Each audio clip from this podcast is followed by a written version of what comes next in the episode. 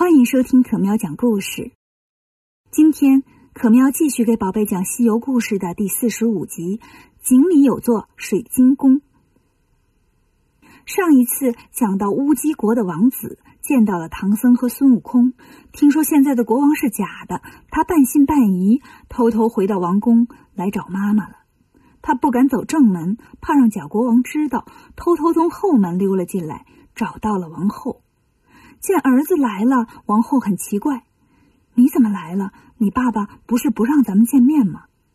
王子就把在宝林寺的遭遇跟王后说了，还把国王的玩具白玉龟拿给王后看。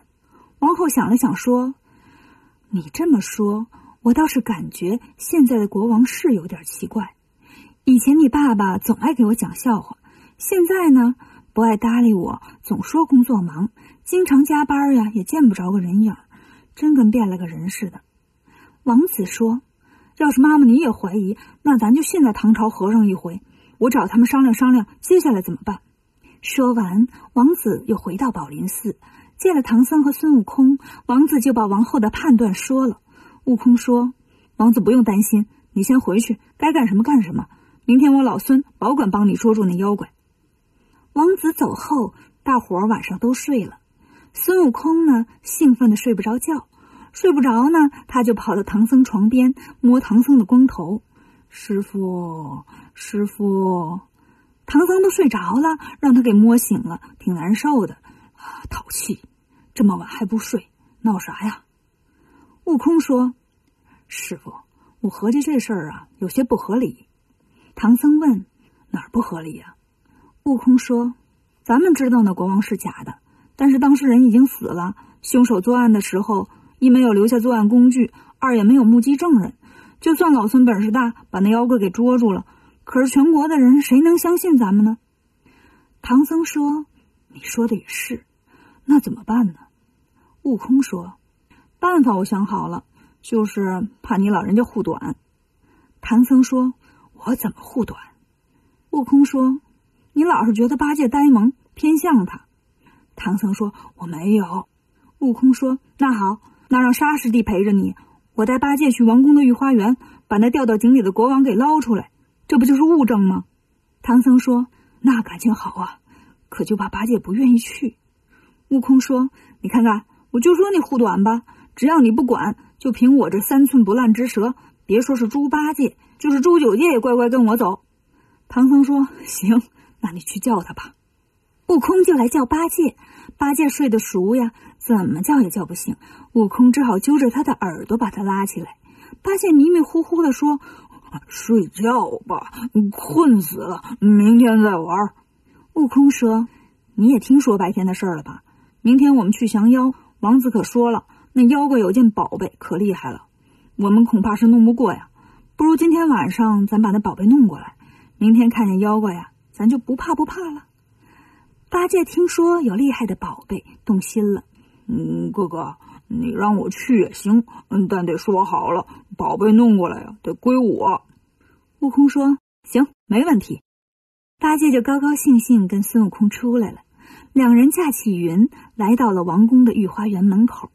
到门前一看呢，门上了锁，锁都生了锈了。悟空让八戒用钉耙把门打破，两人进了御花园。八戒进来就问：“宝贝在哪儿呢？”悟空带着他找，不一会儿就找到一棵大芭蕉树。他对八戒说：“看见那棵芭蕉树了吗？宝贝就在树下埋着呢。”八戒赶紧用钉耙把树推倒，然后啊用嘴一拱，把土都给拱到旁边，下面露出一块石板。八戒很高兴：“哥呀，真在这儿呢！也不知道是用坛子装着，还是用盒子盛着。”悟空说。你先进来看看，不就知道了吗？八戒用嘴又把石板给拱开了，发现石板下面呢，果然有什么东西在闪闪发光。凑近了一看，不是宝贝，是月亮和星星的光，照在井水上闪闪发亮。八戒说：“哥呀，咱带两条绳子来好了，这宝贝在井里，没绳子怎么下去啊？”悟空把金箍棒拿出来，两头一扯，叫了声“长”。金箍棒就变得越来越长。悟空把一头伸给八戒，说：“八戒，你抓住这头，我放你下去。”八戒说：“嗯，好，放到水边，我喊停，你就别放了，别把我给弄湿了。说完，抱住金箍棒，悟空把他送到了井里。接近井水的时候，八戒刚要喊停，感觉金箍棒加速了，一下把他怼水里了。八戒赶紧松开金箍棒，一边游一边说：“这个猴子肯定是故意的。”悟空把金箍棒收回来，笑嘻嘻的问：“兄弟，找到宝贝没有？”八戒说。没有，都是水。悟空说：“宝贝在井底呢，你潜下去看看。”八戒水性好，就开始潜水。没想到这井还挺深，潜了半天才到井底。他睁开眼一看，吓了一跳：“嗯，我这是穿越了吗？怎么到水晶宫了？”井水里有一座牌楼，上面写着“水晶宫”三个大字。八戒只知道海里有水晶宫，没想到这井里呀也有一座水晶宫。这个时候呢，门开了，一个巡水的夜叉打门里一探头，看见猪八戒，扭头就往回游，一边游一边喊：“大王不好了，井里进来一个长嘴大耳的和尚。”井龙王一听就明白了，这是天蓬元帅来了。昨天夜游神过来打扑克的时候，不说了吗？说唐僧来到乌鸡国了。三年前掉我井里那国王，终于能请齐天大圣来帮他降妖了。说着就把猪八戒给接了进来。井龙王问：“天蓬元帅呀，听说你保护唐僧去西天取经了，怎么跑我这儿来了呢？”八戒说：“我听猴哥说你这有宝贝啊。”他让我下来找宝贝的。井龙王一听就为难了：“元帅呀，我这小地方跟人那江河湖海的龙王可不能比呀。人家地盘大，珍珠珊瑚、金箍棒、矿产石油、可燃冰，要啥有啥。我这井里多说掉下来几个破水桶、烂绳子啥的，哪里有宝贝呀？”八戒说：“我不管，猴哥说有。”井龙王说。哎，这都三年没往下掉东西了，要不你来看看最后掉下来这件儿？八戒说：“好啊。”井龙王就带着八戒来到水晶宫外头，指着走廊地上躺着的一个人说：“这就是。”八戒过去一看，这人已经没气儿了。从身上的穿着来看呢，是个国王。八戒说：“这不死人吗？这算什么宝贝？”井龙王说：“他就是乌鸡国的国王。”掉到水里啊，淹死了。我呢，给他用了一颗定颜珠，保证他没有腐烂。你把他带走吧，交给齐天大圣。齐天大圣要是能让他起死回生，你就管他要，要多少宝贝都有啊。八戒说：“行，那你给我多少钱呢？”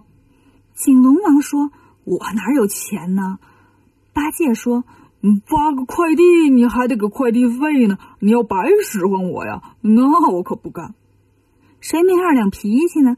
井龙王见猪八戒这么说呀，也来气了，不要拉倒，没谈妥。八戒出了水晶宫，井龙王呢，让两个夜叉把国王抬出来，放在水晶宫门口。八戒听见动静，回头一看，水晶宫不见了，国王在后面躺着，赶紧游出水面喊：“师兄啊，快拉我上去！”悟空问：“宝贝呢？”八戒说。哪有宝贝呀？只有一个死人。悟空说：“那就是宝贝，你背上来。”八戒说：“我不背呀。”悟空说：“好啊，那我回去睡觉觉喽。”八戒喊：“你别走！那我怎么办呢？我自己可爬不上去呀。”悟空说：“你背上他，我就拉你上来。”八戒只好潜回井底，背上国王。悟空把金箍棒伸下来，八戒用嘴咬住金箍棒。悟空把他拉了上来，悟空让八戒背着国王回到了宝林寺。八戒把国王放在地上，喊：“师傅，快来看呐！”唐僧和沙僧就出来了。八戒说：“师傅，快看，猴哥的外公让我背回来了。”悟空说：“呆子，别瞎说。”唐僧看了看国王，跟自己梦见的一模一样，就哭了起来。